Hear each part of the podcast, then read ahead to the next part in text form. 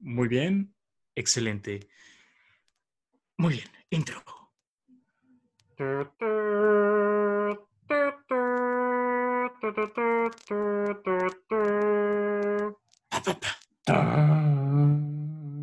Sinapsis presenta AV Club, una charla sobre el séptimo arte.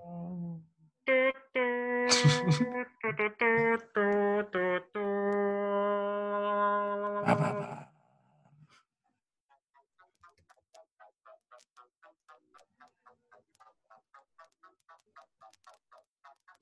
gave you everything she had. When she was young and dumb, she just turned 21. She didn't have to hang So when the shit came down while she was nowhere to be found, that it's not comparable to the Se alcanza a escuchar la música, ¿verdad? Sí, Ok. Hola, ¿qué tal, gente? Muy buenas, eh, muy buenas tardes o días o noches, o sea, cual sea la hora a la que nos estén escuchando en, eh, en el momento en el que nos escuchen, ¿verdad? Eh, sean bienvenidos eh, una vez más a esto que es el, el AV Club, una, una charla sobre el séptimo arte y muchas otras cosas de, de poca relevancia. Soy su anfitrión, José Andrés Vadillo, y me encuentro aquí eh, pues del, del otro lado de- del, del internet está aquí eh, mi coanfitrión. Sebastián Cedeño. Oh, sí. Oh, sí. Oh, sí. Y pues bueno, pues este, esta es una, una edición especial de, del, del, del AV Club en cuarentena, vaya. Oh, sí. Oh, sí. Eh, y pues bueno, eh, Sebas, pues ¿cómo, cómo te trata la, la cuarentena? Eh, mal. Oh, vaya. Eh, estoy cansado, estoy harto de hacer tarea. Quiero salir. Bueno, lo, lo de salir estoy mintiendo un poquito. Ah, Mm. te entiendo. Pero, o sea, si, si quiero quedarme en casa, no quiero hacerlo para tener tarea y clases. Demonios, lo, lo- lo entiendo perfectamente, señora. Sí, así es. Así es esto de, de la cuarentena, vaya. Pues es Ponlo aquí. se extraña el cine también. em, pues em, ya, ya hoy estaríamos hablando acerca de, de Retrato de una mujer en llamas. Sí, lo estaríamos haciendo si no hubiera cancelado todo. Sí, eh, pues sería eso. Estaríamos hablando de la nueva de Terrence Malick también. eh, tal vez de Emma. Pero bueno. Eh, pero sabes qué, no hay, no hay que, no hay que lamentarnos. Mejor hay que sacar este programa adelante. ¿Ok? Oh, sí. Oh, sí. Bueno, pues este, la, la semana pasada grabamos otra edición de Lady, la cual eh, desafortunadamente se perdió porque la grabación valió cake. Eh, hablamos de algunas cuantas películas, acerca de la princesa Kaguya, Oh, eh, sí. High School Musical también. Oh, sí, hablamos de High School Musical. Sí. Pero, pues de nuevo, em, es una grabación que pues, eh, pues ni modo, se, se perdió. em, se perderá en el tiempo como, como lágrimas en la lluvia. Y hablando de lágrimas en la lluvia, eh, hablemos de pues las películas que quedamos eh, de ver para esta emisión, que hablaríamos de ellas. Así que, em, bueno, pues eran Blade Runner 2049 y eh, Lords of Chaos. Así que, Sebas, eh, si te parece bien, vamos a comenzar hablando acerca de Lords of Chaos, ¿ok? Ok. Eh, ¿Quieres que haga la introducción para Lords of Chaos?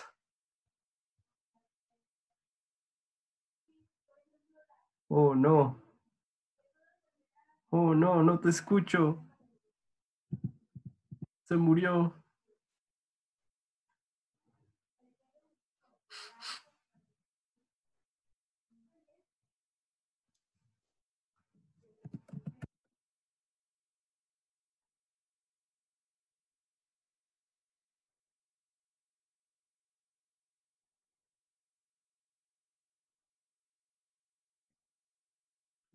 Uh. Muy bien. Okay. Entonces, ¿quieres que yo haga la intro para Lords of Chaos? Es correcto. Ah, pues muy bien. Eh, Lords of Chaos es la película biográfica acerca de el famoso grupo de black metal noruego, Mayhem, eh, tal vez conocida como una de las bandas más controversiales de la historia y con muy buenas razones. Ahora, había escuchado pedazos de la historia de este grupo, pero nunca los había escuchado to- todos en conjuntos, como yo pensaba que eran bandas diferentes. Como pues pensé que todo el black metal noruego era como lo mismo. Pero no, em, esta, esta banda tiene, tiene unos crímenes bastante fuertes, así que, Sí. que son retratados en la película em, muy explícitamente. Así que, ¿por qué no empezar a hablar de Lords of Chaos? Sí, eh, pues hablemos de, de lo que pasa. no, primero empecemos con las cosas positivas eh, de esta película. En primera instancia, la historia es bastante fascinante y siento que se mantiene relativamente fiel en cuanto a la sucesión de eventos, pues. Mm, sí, Eh, sí, casi sí. todo es como muy fiel. Nomás hubo unos pequeños cambios que hicieron que... Hmm. Digo, luego hablaremos de eso. Sí, pero em, sí, el punto es que la historia siento que sí se retrata de una manera lo suficientemente interesante, vaya, para mantener el interés, siento yo. Ah, y eh, Rory Colkin, en mi opinión, hace un muy buen trabajo en el papel de Euronymous. Mm, sí, sí, estoy de acuerdo. Sí, que de nuevo hay veces que qui- quizá la forma en la que su personaje está escrito no es la más consistente del mundo, pero siento que le hace un muy buen trabajo. Ah, y en general, o sea, siento que el elenco hace un buen trabajo. Em, Sí, siento que todos actúan bien para sus partes. sí, ah, por ejemplo, no sé, Sky Ferreira, eh, de nuevo, su, su personaje está más despreciado que nada, pero, pero ya es un buen Pero- trabajo. Sí. Eh, Eh, Emory Cohen, que hace de Bark. Ah, Emory Cohen también. No, sí, claro. Emory Cohen haciendo la de Barg también hace muy buen trabajo. Ah, este, Jack Kilmer como, como Dead. Sí, aunque aparece muy poquito, pero Aparece muy poco y de hecho me sorprende que, que le hayan dado tanto énfasis en la primera parte de la película para a los 15 minutos nomás. eh, e- es que creo que Dead fue el que le dio la imagen, toda esta imagen de black metal a... sí, sí, no, definitivamente es un, personaje, es un personaje bastante relevante para la historia, pero me sorprende que salga tan poco tiempo, o sea, solo, solo le dan 15 minutos de película y bye. Eh, sin spoilers aquí, ¿verdad? Si no conocen la historia real. Pero sí, no, definitivamente es un muy buen trabajo, eh, Jack Kilmer. Eh, y sí, en general siento que el elenco es la mejor parte de la película. Sí. Y, y en sí la historia es mu- muy buena, Ajá, pero pues de nuevo es algo que sucedió en la vida real, no, no es algo a lo que le daría crédito a la película. sí, que, que- que de nuevo, aquí está la cosa. Siento que eh, pa- para mí lo que más me, me sacó de la película fue el hecho, esta como disonancia tonal entre la- las cosas que cuentan y la forma en la que las cuentan. Que no sé por qué, pero yo sentí como que el estilo de la película era demasiado convencional, quizá un tanto comercial, pues. Siento yo, pues, para, para los- la oscuridad presente en los eventos que cuentan, que sí hay bas- bastantes escenas bastante, em, pues quizá un tanto perturbadoras, pero por la manera en la que están filmadas, como que no tienen un estilo propio, siento yo, no sé. Eh, yo es- estoy un poquito en desacuerdo en esa parte. Siento que la, la película tiene el, como la disonancia tonal, de hecho siento que funciona para mí en cierta manera, porque esta película la sentí como eh, con el tono muy coming of age, Sí, ¿sabes? Como tipo Ferris Bueller y todas esas películas de adolescentes tratando de encontrar su lugar en el mundo. sí, sí, sí, sí, sí. em, sí, perfectamente puedo verlo de esa forma. Pero, Eh, pero no solamente eso, sino que siento que funciona para mí esa disonancia de tono porque si, ve- si lees bien la historia, lo analizas, ¿qué eran estos vatos? Eran unos adolescentes que querían ser black metal, pero al final nomás eran, eran Sí. unos morros edgy que hicieron cosas atroces. Eran unos malcriados, básicamente. Que- Entonces, Unos, unos morros edgy que quemaban iglesias, ¿no? ajá, sí, pero al final, o sea, intentaban venderte esta imagen, pero, pero ellos en sí eran unos morros que vivían con sus padres. Eran posers. Eran- ajá, como intentaban tanto ser no comerciales que terminaron siendo muy comerciales. Entonces, creo que en ese sentido la película captura bien el tono. Eh, eh, mi problema no, no es en sí con esa disonancia de tono. Mi problema es que, que tienes, tienes estas escenas súper graciosas de vatos queriendo ser edgy. Pero luego cuando saltan a, escenas donde cometen pues, sus actos horribles, como que la película hace demasiado énfasis en, en ser gráfica y ser violenta y como que siento que pierde el punto que estaba intentando hacer. Mm, También está eso, o sea, quizá no sentiría tanto esa disonancia si no fuera por, por el salto que buscan hacer en esas escenas, pues. Ah, o sea, qui- quizá no me quejaría tanto si no fuera tan conflictivos los dos tonos que se presentan. Em, o sea, co- como que pierde cierta consistencia tonal debido a eso, vaya. Siento yo. Sí, como yo estoy de acuerdo que no los representen como black metal, yo estoy de acuerdo que los representen como unos adolescentes malcriados. Eh, Yo no- mi, sí. Ajá. mi- mi problema es más que nada eso, como la película sí traiciona eso que intenta hacer al inicio cuando pone escenas tan gráficas y eh, muchas de ellas al punto en que se vuelven cómicas en sí también. Sí, está. Bueno, hay, hay una escena de la que involucra, pues, este, Dead. em, de nuevo, no, no, no- no quiero dar spoilers, pues, pero eh, es una escena bastante fuerte, bastante gráfica, eh, que por la forma en la que está presentada, sí llega un punto en el que te quedas como de, bueno, pues, este, se supone que esto sea cómico, porque. Sí, como de esas veces en que creo que el director intentaba provocar alguna reacción, pero, pero lo hizo demasiado, ¿sabes? Como hay, hay Sí. veces en que las escenas duraban demasiado y como Sí, que no, perdían el impacto inicial. Cada, cada que apuñalaban a alguien, eh, Sí, Era- como, como a veces entiendo que sí, sí los apuñalaron muchas veces, pero no tenías que mostrar todas las veces porque como que Sí. pierde la magia. deja, deja que el público use la imaginación. Eh, Sí, y no solo eso, imagínate, por ejemplo, la, la primera escena súper gráfica de esta película.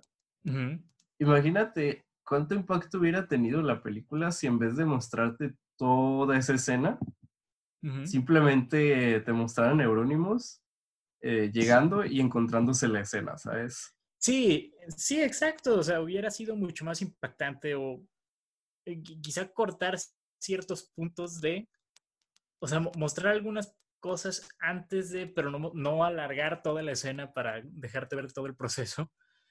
Sí, Ajá. sí, estoy de acuerdo.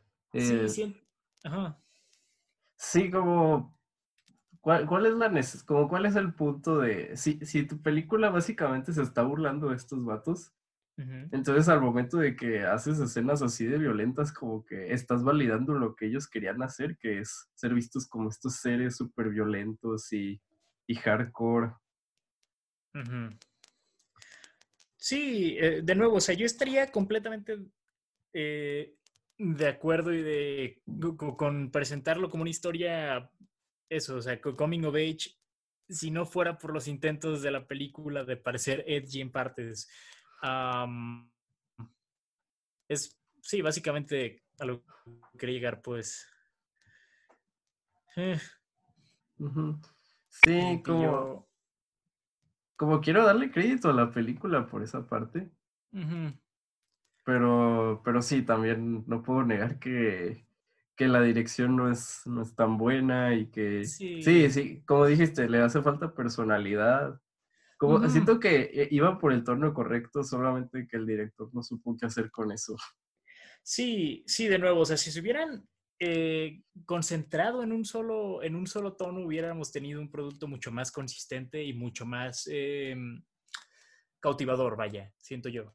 Sí, Eh, sí, pero lo que tenemos está pues todo eh, desparramado en cuanto a tonalidades, vaya. Eh, de nuevo, es una película que no sabe bien lo que quiere ser, siento yo. no, realmente no. Y siento que es de esas películas que no termina satisfaciendo a nadie porque quienes sean fanáticos de Mayhem van a encontrar una película que se burla de todo su grupo. Y quienes quiera, y quienes estén interesados en la historia, pues la van a tener, pero no una muy buena película. Mm, Y quienes odien a, a Mayhem, bueno, a los integrantes de Mayhem por todo lo que hicieron, se van a encontrar con una película que en cierta manera los valida. Entonces, creo que la película no termina satisfaciendo a nadie. Sí, sí, de hecho, y de hecho también en, en la comunidad del metal fue bastante criticada lo que estuve viendo esta cinta. Ah, sí, sí, todas las, todas las personas eh, representadas aquí, pues los que siguen eh, vivos, todos dijeron que es como una especie de dedo medio a, a su comunidad y que, que- que todos son representados como idiotas. Em, ¿qué, digo? Yo, yo estaría bien con eso. ajá.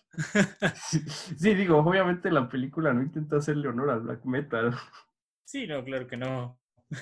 De hecho, todo lo contrario, intenta burlarse completamente de toda la escena y cómo nomás eran morros que usaban el dinero de sus padres para grabar discos y creerse que... y creerse vikingos. Básicamente. Sí, de, de hecho, am, bueno, no, no quiero dar spoilers, pero eh, a, a uno de los integrantes de Mayhem le dieron la pena más larga en, en Noruega. Eh, que fueron 21 años. Oh, sí.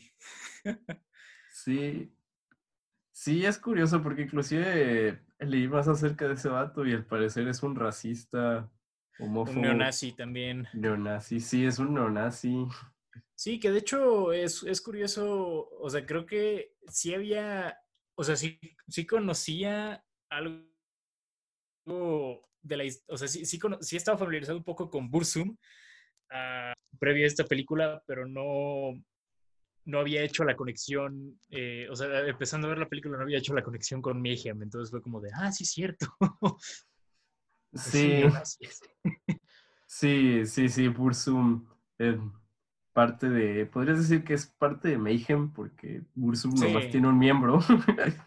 Sí, pues sí, o sea, es un, es un proyecto en solitario realmente. Pero sí es, eh, de nuevo, lo, lo más interesante de esta película es ver, o sea, la historia original, pues. ah, Sí. Y la progresión de eventos en ese, en ese sentido. Siento yo que también hay algunas escenas que, que te quedas como, ¿por qué? Eh, o sea, no son las escenas gráficas, pero hay muchas cosas que simplemente no sirven como que un propósito grande eh, en cuanto a la progresión de, de eventos de la cinta. Estoy de acuerdo. Y también hay varios personajes que te quedas como de, bueno, mm, qué tan desarrollados estuvieron. Ah, ya mencioné el personaje de Sky Ferreira, también está este tipo que se va de la banda eh, de nuevo como a los 15 minutos de la película, incluso como... Mira, él, él, él lo entiendo porque si, si lees la historia original, él nunca volvió. Sí, Así que, sí, como hay personajes que es entendible que desaparezcan, pero, pero hay otros que dices, bueno, ¿y, y cuál es el propósito de esto? ¿Por, por qué está aquí en la película? sí, de nuevo, en, la, en, la, en el montaje inicial aparece el primer baterista de la banda, que pues no hace nada en la historia. Eh, sí, nomás lo usan como una broma y ya. Sí, nomás es como de, sí, me voy. Ah, lo reemplazamos con este otro. Hellhammer. El Hammer, sí, sí, sí. Mira, mi, mi escena favorita de toda la película es cuando estos vatos abren una tienda de discos con, con el dinero de su padre y su padre le manda un, un ramo de flores diciéndole, suerte, hijo. Y el vato lo intenta esconder. Eso, ese es el mejor chiste de toda la película. Sí. Porque Sí, básicamente, básicamente sintetiza lo que eran estos vatos, ¿no? Morros hechos que usaban el dinero de sus padres. Sí, sí, también este tipo de escenas siento que sí funcionan para burlarse de la escena. Em, pero sí, pues eh, de nuevo una mayor consistencia no hubiera fallado. Entonces, de nuevo, tengo sentimientos bastante mixtos respecto a esta cinta. Para mí es un 6 de 10. Eh, yo le doy un 5. Ujú.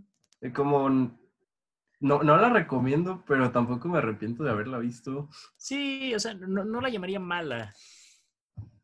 Sí, como sé que Eh, tuvo buenas intenciones y pude ver lo que intentó hacer.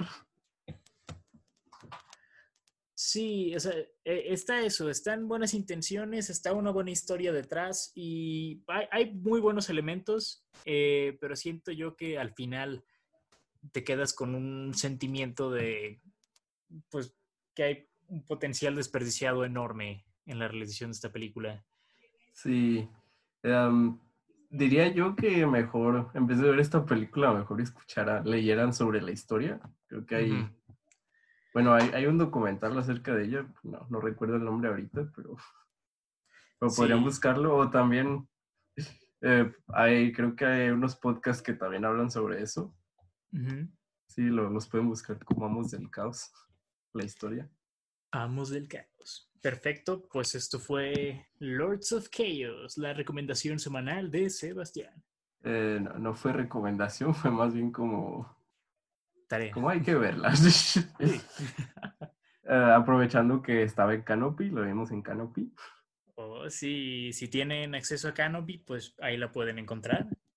No la recomiendo, pero Ahí, ahí si gustan. Si, si les da curiosidad la historia, pues adelante. Sí, yo recomendaría que mejor leyeran de Wikipedia. Sí, igual yo, pero bueno. Sí, aunque le- leí el artículo de Wikipedia y, y creo que no dicen exactamente, como hay, hay un crimen al final de la película que es como el, no diría el peor de todos, pero pues añade a, a los crímenes. En. Wikipedia lo, lo describen como fue descrito en la corte Sí. y no tanto como, como las investigaciones dijeron. Sí, no. eh, Eh, y en la película sí- lo, sí lo muestran de, de la manera que, que es lo más probable que haya sucedido. Sí, sí lo expande un tanto más, siento yo. Sí, hasta eso que creo que de Wikipedia no, no vas a obtener realmente lo que pasó en ese último crimen de, de Bursum. El Pursum Varg. Varg. Qué, qué- qué gracioso que se llame Cristian. Oh, sí. Pero no, no, no, me, me llamo Varg. Varg. Sí, creo que se cambió el nombre legalmente. Sí, de hecho, o sea, si, si buscas también en su página de Wikipedia y así, pues este, todo te aparece como Varg, aunque de hecho aparece como Luis Cachet, profesionalmente conocido como Varg Piquernes, pero nacido Cristian Piquernes. Sí. Oh, sí. Y que al parecer ahora vive en Francia, así que franceses cuídense. Porque, porque siento yo que se parece a Sam Rockwell, pero bueno. Em, no, se parece a cualquier neonazi que vive en Alaska De hecho. o en, o en algún lugar muy frío. Oh, sí. Pero bueno, pasemos a la, la otra película que quedamos de ver para esta edición. Eh, básicamente la, la razón por la que este podcast existe, en primer lugar. Eh, Pensé Blade- que era Kubrick. también, pero, pero no, hablamos de Blade Runner 2049. Am, Sí, si no han visto las otras 2048 películas, no creo que las encuentren. sí, Ya no, las solo- busqué. Solo la primera. Sí, solo la primera. Dicen que. Dicen que las otras se encuentran en alguna base militar. Pues eh, fu- fuera de broma, eh, hay, hay tres prólogos en el Blu-ray de, de Blade Runner 2049. eh, son Blade Runner 2022, eh, 2036 y 2048, de hecho. Mm, Ahí están, te dan un poquito de, de contexto respecto a los eventos entre las dos películas. Yo nomás quiero ver Blade Runner 2035, donde sale Marlon Brando gordo.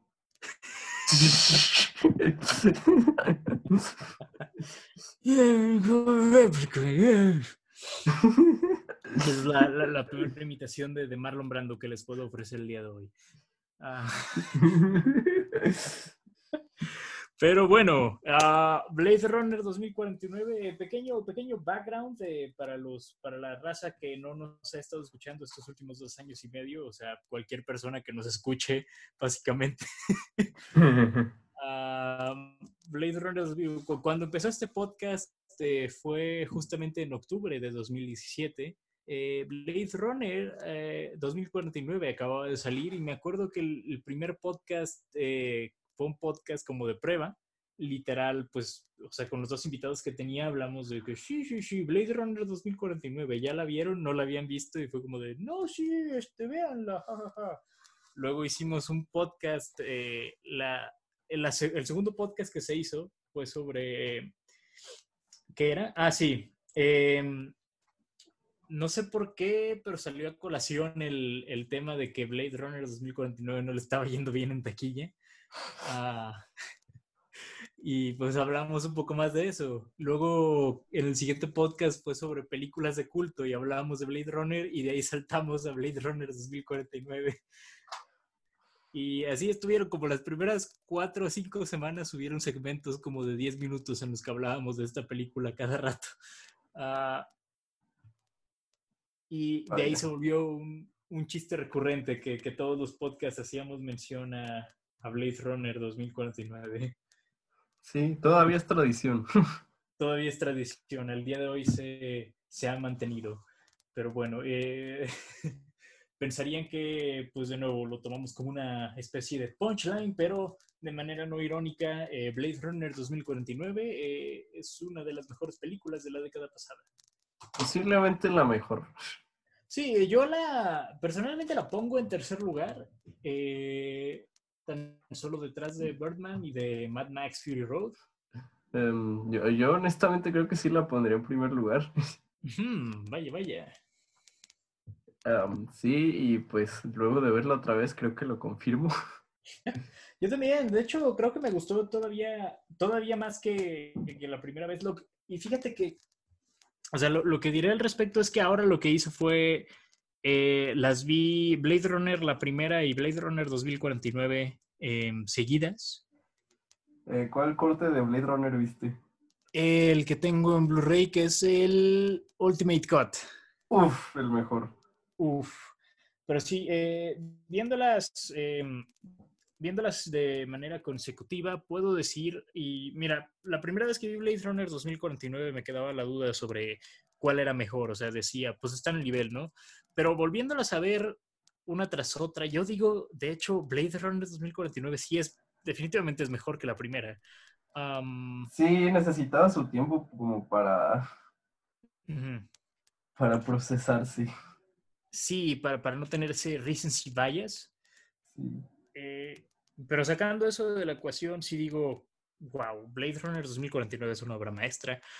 Am, y, y es curioso cómo, o sea, una película que es tan fiel al estilo de la... O sea, hace lo que muchas secuelas que tardan ese, ese mismo tiempo en salir no hacen, que es ser fiel al estilo del original, pero además contar una historia completamente diferente. Sí, y expandir el universo de manera significativa. sí, realmente lo, lo grandioso de esta película es como, como al mismo tiempo no, como no niega la existencia de la primera, más bien la expande también, como habías dicho. Sí, pero no utiliza lo- los personajes como manera de nostalgia o, No.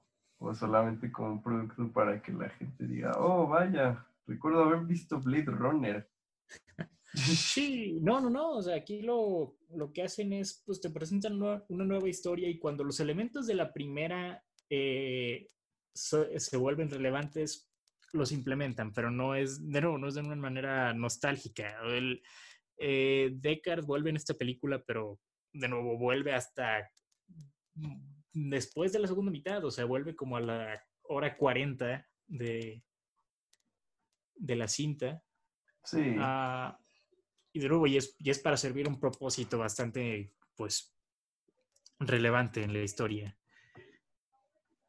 Mm, Sí, e- es curioso porque, eh, de hecho, eh, el año pasado, ujú, por el año pasado me refiero a diciembre, leí Sí. el, el libro de, de Philip Mm. K. Dick, De Philip K. Dick. sí, en el que está basado todo esto de Blade Runner. Sí. Y es Sueñan curioso, los androides. sueñan los androides con corderos eléctricos. Sí. E- Es curioso porque si lees la... Como si lees la, el libro, ves la Blade Runner, como, como realmente sacaron la idea del personaje del libro, pero no siguieron el La libro. historia. Ajá. Sí, como siguieron algo la historia, como hay, hay personajes de la, que aparecen en la película que también aparecen en la, en la historia original. Pero hay, hay partes en que sí, como la película hizo su propio, ¿Universo? su propio universo, sí. Y por eso no me sorprende que la película se llame Blade Runner y no, y no directamente el libro. Sí, o sea, porque solo está tomando ciertos elementos del libro, pero no está adaptando lo mismo que se lee en el libro, vaya. No. De hecho, recomendaría el libro, sí. Es una, no es tan largo y también es una historia interesante. Mm. Sí, no, a mí sí me hace falta, me hace falta leerlo. En sí a, a Philip K. Dick también me falta leerlo bastante. Sí. Pero sí, pues es, es de nuevo, o sea, hace, básicamente, siento yo que Blade Runner 2049 hace eso mismo, establecer su propio universo partiendo del universo eh, establecido en la primera.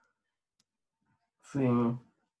Y es curioso, Blade Runner 2049, a, a dos años de que ya salió, creo que es una de esas películas ya de culto, Sí, porque no, no le fue tan bien en taquilla, pero siento que es como muy popular entre varios círculos. sí, no, o sea, está, es comúnmente referida como el mejor trabajo de Villeneuve. Lo cual es, es una barra muy alta. Sí, o sea, y hablemos un poco de Villeneuve. Su, su, su filmografía en esta década estuvo en llamas. O sea, que estuvo. Empezó, empezó en 2010, eh, o sea, empezó la década pues sacando Ansen Bees. Sí. eh, Mi, segunda incluso- favorita de él. Ajá. Sí, no, también la mía, también la mía. Ah, o sea, antes de Blade Runner 2049 te hubiera dicho que esa era, era su mejor película.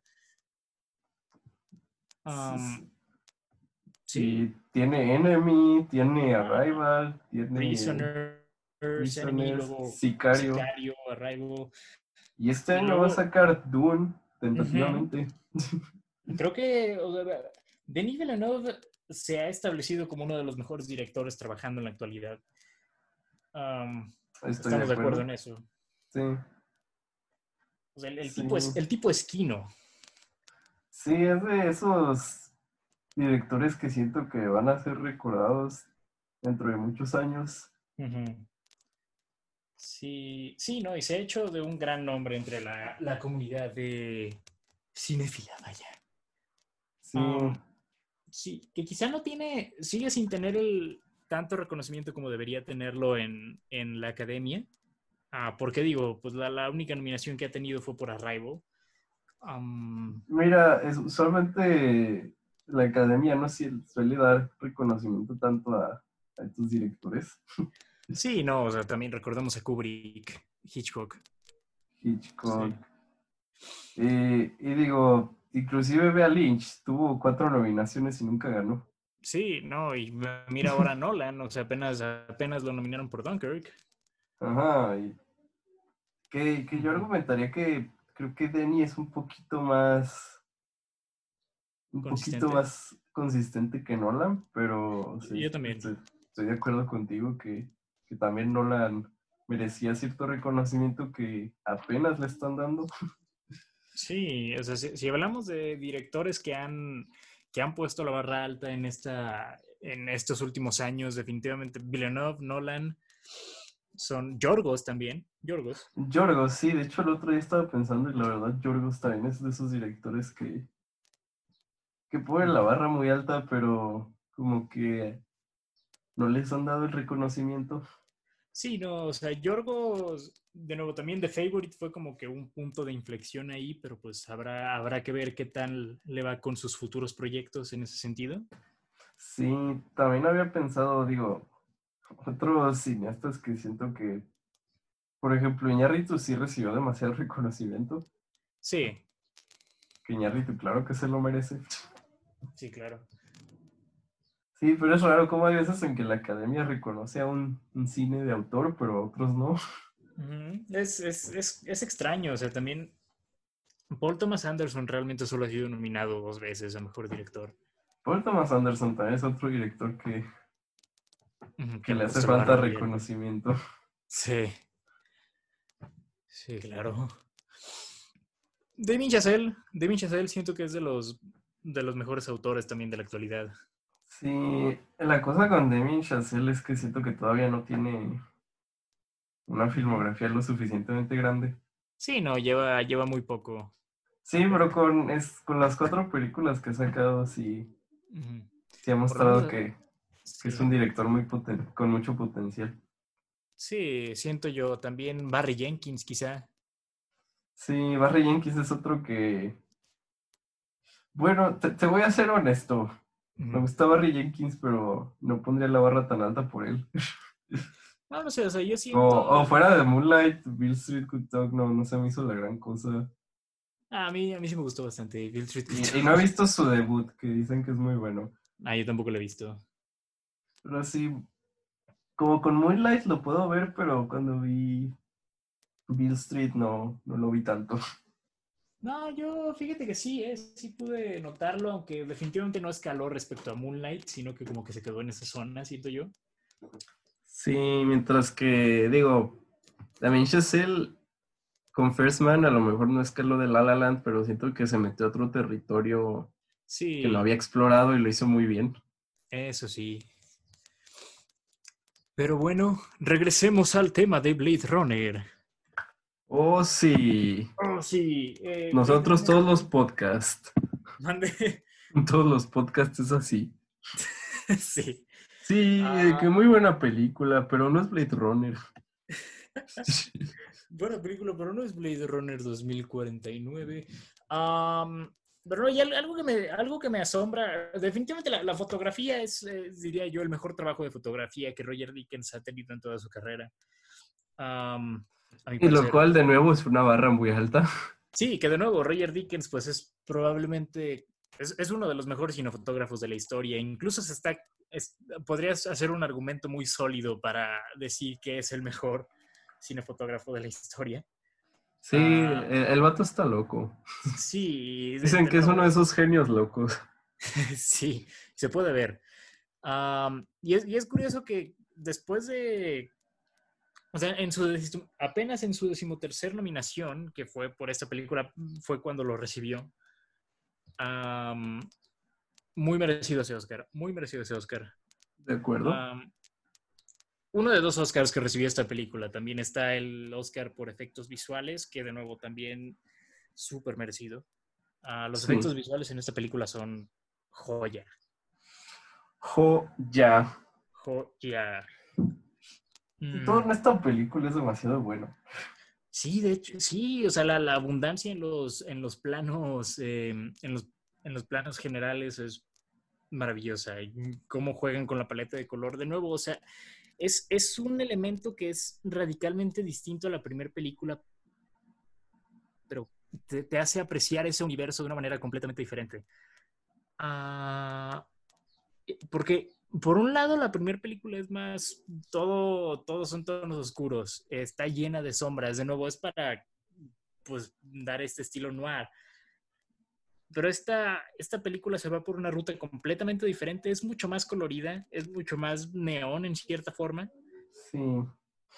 y funciona tremendamente bien. O sea, que creo que es una. Ujú. Creo que es, es una de, de las películas eh, más visualmente atractivas eh, de los últimos años, y no es que de la historia, de, de todo lo que he visto, pues. Yo digo que de la historia. Sí. Como. Sí, creo que hay muy pocos cineastas que que han logrado lo que, lo que Blade Runner también logró. Yo diría que otra de las esas películas que entran en la categoría es Odisea en el espacio. Sí. Sin sí, duda. inclusive algunos filmes de Tarkovsky. Sí, sí, es, es comparable también. Sí, a lo que me refiero es que Blade Runner creo que subió la barra Mm. para, para muchos cineastas actualmente. Sí, especialmente en el género del- de la ciencia ficción. Sí, sobre todo, es curioso porque el género de la ciencia ficción rara vez se la ha tomado en serio. Y Sí. ahora, y ahora tienes un Blade Runner 2049. Que de nuevo, o sea, co- combina estos, estos elementos perfectamente de su lado artístico con, en cierta forma, este estilo como de popcorn, eh, cine de acción, vaya. Sí, Ah, siento que es lo mejor de dos mundos en ese aspecto, al igual que la primera. Sí, pero creo que esta la avanza un poquito más. sí, no, definitivamente. O sea, to- toma todo lo que funciona de la primera y lo evoluciona. Y, y también hay otro aspecto que quiero hablar. Creo que esta película es mucho más profunda que la primera en cuanto al aspecto de, de que realmente nos diferencia de, de seres creados artificialmente. Claramente, sí. Que, que es realmente lo que hace a un ser vivo. Estar vivo. Ajá, estar vivo. Sí, porque la primera película, aunque me gusta mucho, siento que, que le fall- que falló un poquito en ese aspecto. Sí, sí Sí. tiene un poco de eso, pero no, no expande demasiado ese tema, siento yo. No, como lo deja más a interpretación, pero no en el sentido de, de que la película sien- que yo siento que la película realmente esté diciendo algo importante Exacto. a lo que tú debas elaborar, más bien en el sentido de que no sabía cómo explorar ese tema. Y, y creo que esto de Denis Villeneuve eh, sí lo explora más a profundidad. Sí, se, se vuelve la prioridad en cierta forma. Sí, que de nuevo, esto lo establecen desde los primeros minutos de la película, cuando se descubren estos, eh, pues, de- el hecho de que un, pues, un, ¿cómo se dice? Un replicante pudo concebir. Oh, Ah, sí. Sí, o sea, siento que darle ese ángulo a esta cinta, o sea, hacerte esa misma pregunta sobre la humanidad, pero ahora, o sea, si, si, si los, si los replicantes pueden, pueden concebir qué es lo que los diferencia de los, de los seres humanos, vaya. Ah, siento que plantea esa cuestión bastante bien esta cinta. Y pues nos hace ver cómo eh, el tener conocimientos sobre esta habilidad para concebir, pues aterra a todo mundo porque existe el riesgo de una rebelión. Que de hecho, pues sí se, se efectúa, vaya. Podrías Sí. decir. Pero sí, siento yo que, de nuevo, la, la película hace un muy buen trabajo presentando estos temas. Sí, creo que es un muy buen trabajo de todo. Ujú. Inclusive es de, de las pocas veces que he visto que Harrison Ford se esfuerza últimamente. Sí.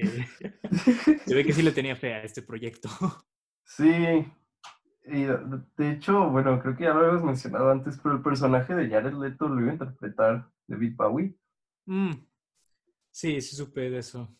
Sí, solamente que pues eh, Murió. David Bowie murió antes de que empezaran las grabaciones. Pero Mm. sí había escuchado que Denny había, había hablado con David Bowie, David Bowie estaba de acuerdo. Imagina, o sea, lo, lo que pudo haber sido. Sí, Se... Siento que Jared Leto es un punto divisivo para la gente que habla de esta película. Am, Jared Leto es, un, es una persona muy rara en general.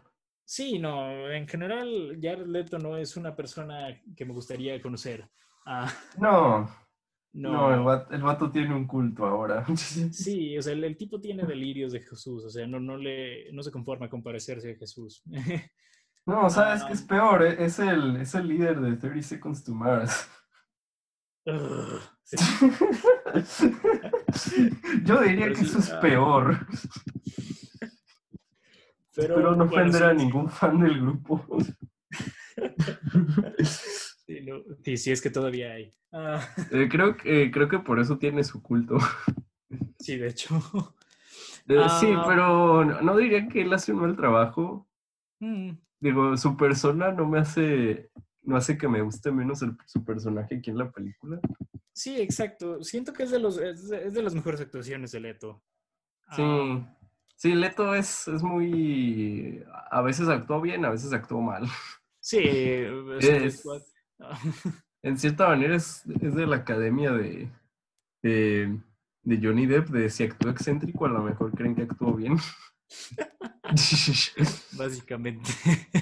No, no, no, no es por ofender a Johnny Depp. eh, Johnny No, Depp en los noventas era, un, era uno de los mejores actores de la historia. Eh, eh, hablo de. Johnny Depp actualmente. Sí, no, definitivamente hay una. Hay, hay comparaciones que hacerse entre Jared Leto y Johnny Depp. Sí. Porque de nuevo, por, por un lado tienes el Jared Leto de. El, el- el Jared Leto de Dallas Buyers Club. De, No, yo no soy tan fan de esa actuación, te diría. ¿En serio? Sí. Ah, yo sí. A mí sí me gusta, pero. Pero bueno, por, por un lado tienes el Jared Leto de Blade Runner, el Jared Leto de, de Requiem por un sueño. sí, por otro lado tienes al Joker Sí, por otro lado tienes al, al Jared Leto de Suicide Squad. o Ah. al Jared Leto de Chapter 27. Sí. Jared Leto gordo. Fat Leto, Fat Leto. Fat Leto. Eh, es. Eh, Mr. Nobody se me hace una buena película. Mr. Nobody es buena. Mr. Nobody, tal vez podríamos hablar de ella en un futuro, en un futuro podcast. Sí, sí, podría. eh, no me molestaría volver a ver esa película. Sí, Es, no, es muy interesante. es, es una cinta interesante. Pero Una vez la eh, recomendé a mi profesor de filosofía. Y sí le gustó. Pero ¿sabes cuál le gustó más? Idiocracy. Ay, Idiocracy, uff. También podríamos hablar de Idiocracy un día. Podríamos hablar de Idiocracy, de cómo, de cómo sigue siendo relevante. Sí, de esas películas que no fueron apreciadas cuando salieron. Mike Judge. Mike Judge. Pero bueno, em, volviendo a, Bla- a Jared Leto en Blade Runner, eh, hace un buen trabajo, su personaje casi no sale. De hecho, volviéndola a ver, yo como que recordaba que tenía más presencia en la película. No, tiene muy poca presencia, pero creo que es la suficiente. Sí, no, es, es lo suficiente. O sea, te tiene... Más bien no la suficiente, más bien la necesaria. Exacto. Eh, aparece solo en dos escenas, pero, pero son dos escenas bastante efectivas, vaya, y que te hacen conocer esta dimensión maníaca del personaje de una manera bastante interesante. Sí, de hecho, de hecho hay varios personajes que aparecen, no aparecen tanto, pero tienen, tienen como. Una presencia significativa, como Dave Batista. Ah, definitivamente el personaje de Dave Bautista, que es súper importante para la historia y nomás aparece 10 minutos literalmente en la primera escena. ¿Qui- ¿Quién diría que un, que un luchador de la WWE tendría una carrera en cine artístico?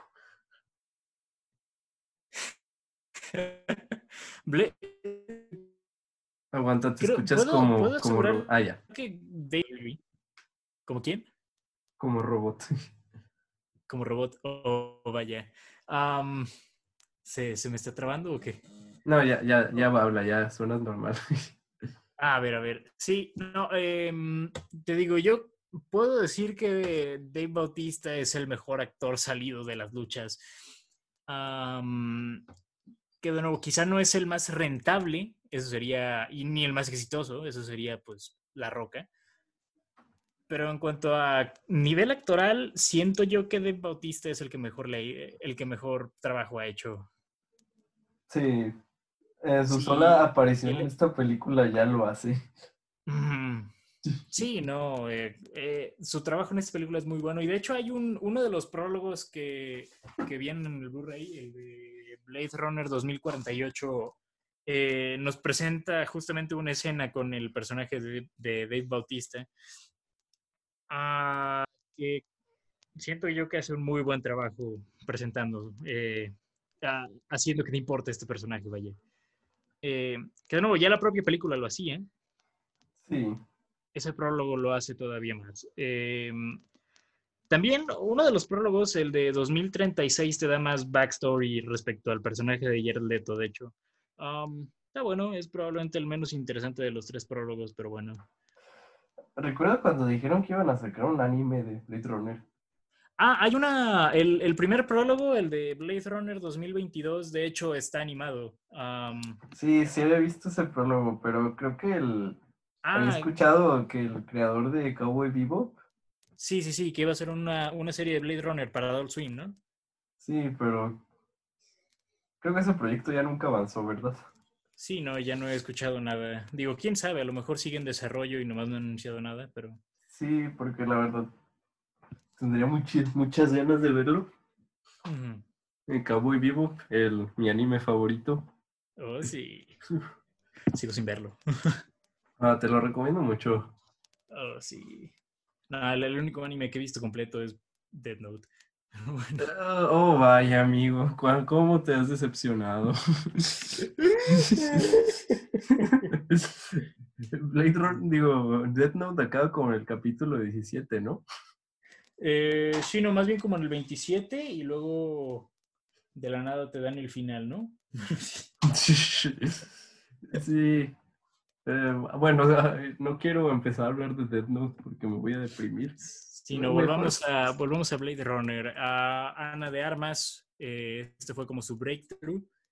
Sí, Ana de Armas, que inició siendo como, como, ¿cómo la describiría? Como la esposa en películas, Ujú. porque la había visto en, en Manos de Piedra y en, en esta película de, de Miles Teller y Jonah Hill. Ah, como sí, que- en la de Amigos de Armas. Sí, eh, hey amigos de Armas. También estaba. ¿Cuál otra? Ah, esta película de Eli Roth con, con Keanu Reeves. Sí, nunca la vi, nomás No, yo. escuché de ella que estaba medio mala, pero Sí, no, igual. Ahí salía ella. Sí, el punto es que eh, creo que eran películas que no le hacían justicia a Ana de Armas. Ujú. Como, como esta película realmente te muestra que tiene un, un rango más grande de ser la esposa de Miles Teller o, o de algún otro vato. Sí, no, y la, la evolución que tiene su personaje aquí es genial. O sea, in- inicias viéndola como este simple software de esposa, justamente. Sí, pero sí, la- los sentimientos que desarrolla por, pues, por el personaje de Ryan Gosling, por Kay, pues son purísimos, vaya, y es de los aspectos más fascinantes de la película, en mi opinión. sí, es de esos otros aspectos que exploran realmente la, la humanidad, que Ujú. te hace un humano, Ujú. Sí, o sea, que como me- este ente que ni siquiera, ajá, este ente Ni que siquiera es tangible. puede, ajá, que ni siquiera es tangible, puede tener esta humanidad tan presente en sí misma. Am, sí, no, es buenísimo. Y de nuevo, ya hemos visto cómo ha progresado la carrera de Ana de Armas después de esto, digo, Knives Out. Knives Ah, Out em, también va a aparecer en la nueva película de Bond. Que eso Ah, nunca ha sido también. señal de que. eso nunca ha sido señal de que su carrera vaya a progresar, pero mínimo le están no, dando pero- papeles más grandes. Sí, es, es un buen, es un buen paso, vaya. Sí. Sí, quién sabe, tal vez en, en un par de años más estemos viendo la nominada a más premios. Sí, o, o mínimo viéndola en más películas buenas. Sí, no, eso, eso yo creo que eso ya lo podemos dar por sentado. Sí. Con, con Knives Out y. Blade Runner, yo pienso que ya tienes una carrera por delante. Sí, ya, ya con esas dos películas te puedes hacer de un currículum muy cañón. Sí. Sí, pero sí, am, pues sí, eso es Ana de Armas. Entonces, y pues de nuevo no hemos hablado del, del leading man, em, el man que, que, pues es, es como yo, vaya, en Rey Eh, sí. para, para los que no entiendan ese chiste, em, no sé cómo explicárselos. Es, es un meme. Es un meme que solamente las personas que se creen, los vatos que se creen muy cultos y ven Blade Runner se identifican con Ryan Gosling. Dicen, oh, él es Pues como yo. Él es como yo. Sí, no, no hay manera de que pueda explicar eso. Pero sí, hace, hace muy... Sí. Hace sí, para mí hace, muy buen trabajo aquí. ¿Puedes Sí, yo fue creo el que es año que hizo? ¿Cuál? Oh, ¿Qué otra película hizo Ryan Gosling? No, espera, me estaba confundiendo de año. Sí, no, si ibas a decir La La Land era el año anterior. No, la, de hecho, La La Land y, y The Nice Guys las, las hizo el mismo año. Ah, sí, eso sí, eso sí fue un buen combo. Ah, Ryan Gosling es demasiado bueno para nosotros. Siento yo, o sea, es como. Es. Es un actor que, que no se le da suficiente crédito porque todo el mundo dice de que no, es que se ve igual en todas las películas y así, pero, pero no, o sea, realmente tiene mucho más, mucha más flexibilidad como, a- como actor que lo que normalmente se le da crédito. Sí, Ryan Gosling, em, Mm, él ha trabajado con muy buenos pues, no, la- directores. la, única otra película que hizo ese año fue. ¿Cuál? ha trabajado con muy buenos directores también. Es, es, es- siento yo que... ¿Qué pasó? Eh, casi no te escucha. Eh, sí, es que te escuchas muy Ah. robótico. Ah, sí, Ah, la película que hizo era Song to Song, de Sí, Terrence Malick. la de Terrence Malick. Song to Song. Nunca la he visto, algún día la veré.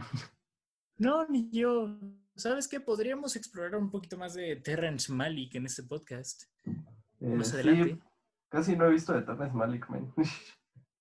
Sí, yo siento yo que también me falta ver un poco más de él. Mm, ok. Pero sí. Muy bien, pero bueno, eh, pues terminamos, vamos a concluir eh, con Blade Runner 2049. Es un 11 de 10. Eh, para mí, Para es mí un 10 de 10.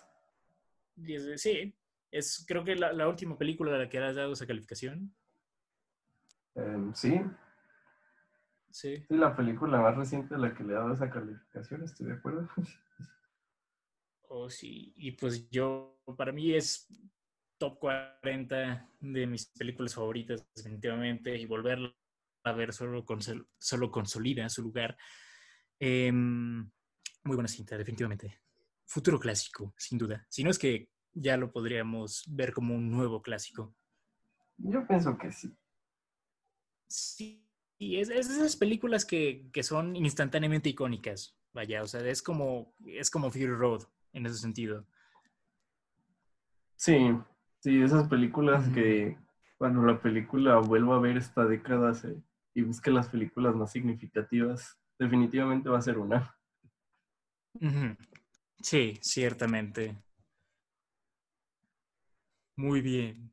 Pues bueno, habiendo dicho esto, creo que podemos eh, dar por concluido esta emisión, pero antes de eso, vamos a determinar qué películas veremos para la próxima semana, Sebas. Uy, espero que haya tiempo, pero para la próxima semana podríamos... Hmm. A ver, tú, tú di la primera pick. Oh, me estoy debatiendo, pero mm, déjame ver, déjame ver qué puedo señalar aquí. Am, ¿Sabes qué? Tengo ganas de, de irnos por algo relajado y ahora que estamos en el mood, podríamos hacer algo, una, una película más simple, una película que, que no sale de una casa. Eh, estoy hablando de Patos. Creo que podemos hablar de temporada de Patos la próxima semana. Temporada de patos. Ok. Temporada de Patos. Temporada de patos. Nunca la he visto. ¿No? Uh, perfecto, pues este. mm, You're in for a treat, mate. Es probablemente de, de- de mis películas mexicanas favoritas de- del siglo XXI. Ok, pues yo jalo. Perfecto. Y... ¿Cuál, es- cuál sería la tuya? Oh, pues mi pick. Yo diría que podemos irnos por una de esas películas de culto. Eh, Y hablo de El Maquinista con Christian Bale. Uh, perfecto. ¿Ok? Bien. De hecho, Sí. eh, eh, ok, entonces para la próxima, para la próxima edición de Levi tendremos un, un throwback al año 2004 con dos películas de ese año, temporada de Patos y El Maquinista. Oh, sí. Sí, ya sí. quedamos. Había pensado primero American Psycho, pero dije, bueno, hace mucho que no veo el maquinista, tengo ganas de verla. Yo también, yo también tengo mucho sin verla. Sí, fíjate que temporada de Patos no tengo tanto sin verla, pero como que me siento que estoy en el mood, entonces, Sí, por un segundo iba a recomendar Güeros, digo, uff. pero no, el maquinista, el maquinista, hay que ver el maquinista, ya después tendremos tiempo de ver Güeros. Perfecto. Y eh, también tenemos pendiente el podcast de Ghibli. Sí, que he visto algunas películas de Ghibli. eh, esta semana vi El viento se levanta. Nice. ¿Y qué más? Yo pienso que luego veré Kiki. Ok, eh, pues ¿para cuándo te parece que estaría bien hacer este podcast? ¿Para dentro de dos semanas? ¿Tres? Yo diría que tres, porque aún me faltan bastantes películas. No sé cómo vayas tú. Sí, no, a mí también me faltan bastantitas. Sí, podremos tener. Ah, también para decirle a Pero... Monse. Ah, sí, a Monse. Y sabes que también eh, Juanjo tiene pensado sumarse a ese podcast también. Oh, sí. Oh, Ese podcast va, va a estar salvaje. Va a estar interesante. Pero bueno, Sebas, pues por lo pronto eh, me despido en esta ocasión.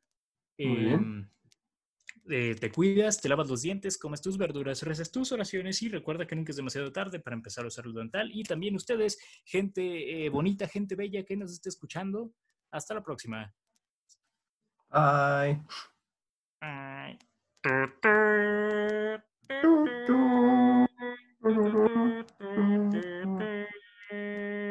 Esto fue AV Club.